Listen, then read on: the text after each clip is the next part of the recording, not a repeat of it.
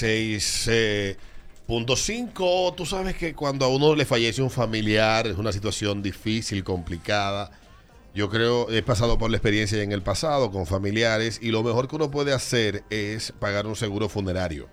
De cualquiera de todas las empresas funerarias que tienen y que ofrecen estos servicios de pago de seguro funerario.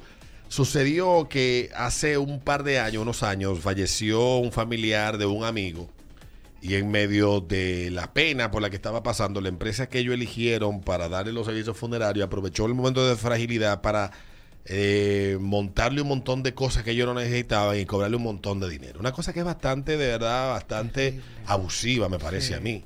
Yo de, de hecho lo hablé con un, una- un amigo que trabajaba en esa empresa cuando eso pasó y le di la queja.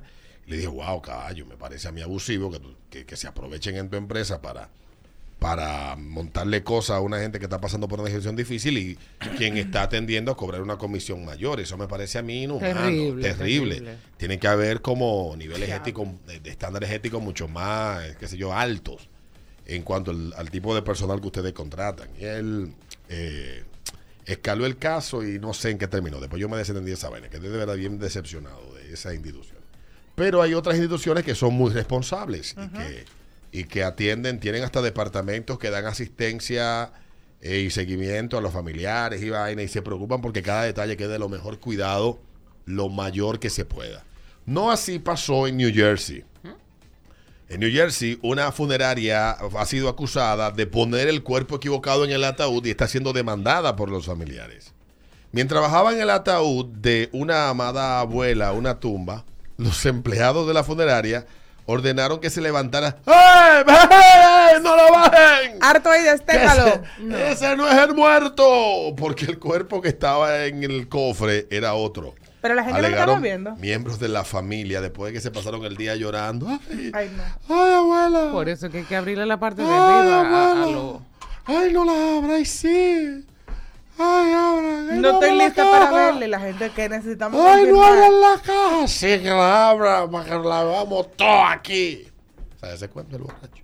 No, no Sí, me sé el ese cuento. cuento del borracho. Yo te puedo hacer otro cuento de Santiago. Kyun Yang Kim murió en noviembre, dijo la familia. Un miembro de la familia pensó que su cuerpo no se veía bien, pero el director de la funeraria descartó sus preocupaciones. Dijo la familia, le aseguraron que todo estaba bien, pero no fue así.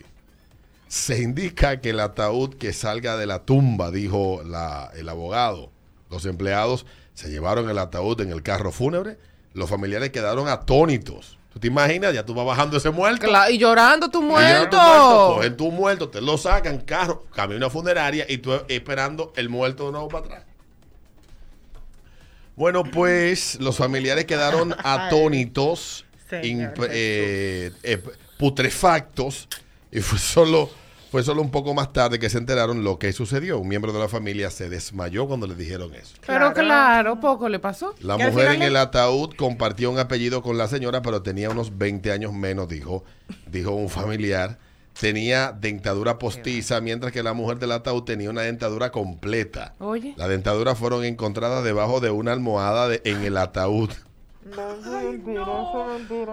Señor. El abogado de la familia dijo que está demandando a la empresa funeraria, a Blackley Funeral Home, por 50 millones de dólares. Dicen ellos que en el mundo del cuidado de los difuntos existen mejores prácticas para identificar los cuerpos a, a quien se le ha confirmado. Dijo, esta funeraria ha fallado en establecer esos protocolos.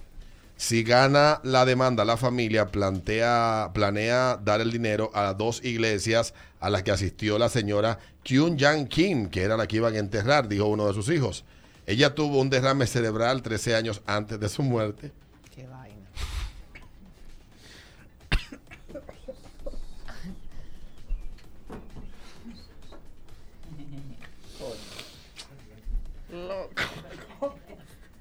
Caja se le salió antes o después del derrame, Alberto. Sigue leyendo. por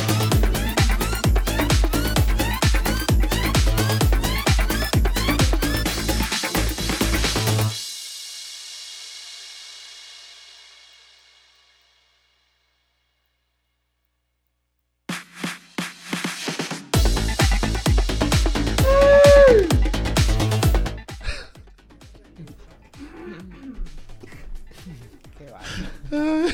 Tú eres terrible. Señor, perdón. Eso fue lo que me llegó a la mente a mí, cómo usaba la caja.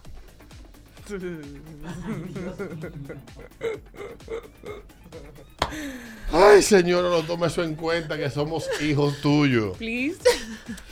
La señora tuvo un derrame cerebral 13 años antes de su muerte, por lo que su hijo se mudó con su esposa. Con su esposo. que estaba al lado de su madre cuando ésta murió, dijo que fue una muerte pacífica. Dijo el canal P Pix 11, contactó repetidamente a la funeraria para que eh, contestaron al teléfono y dijeron que no había nadie disponible para hablar. Dice la familia que ellos están confiados, eh, confiaron en la funeraria, pero que violaron la confianza que ellos le prometieron en ese, en ese momento. Ay, señor.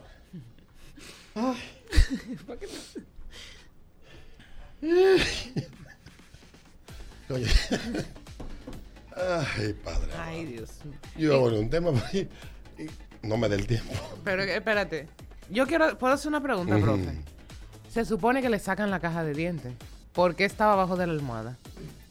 Ellas querían entrar con su caja de dientes. ¿A quién se le iban a dar, Adrián?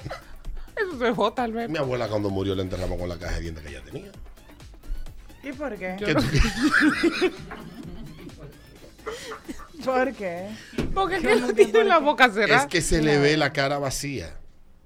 O sea, se le, Ah, da- sí, se le ve la, vacía la, la, la- cara. Sí, es En el verdad. caso de esta que la sacaron y la dejaron fuera. Ay, Qué Dios mío,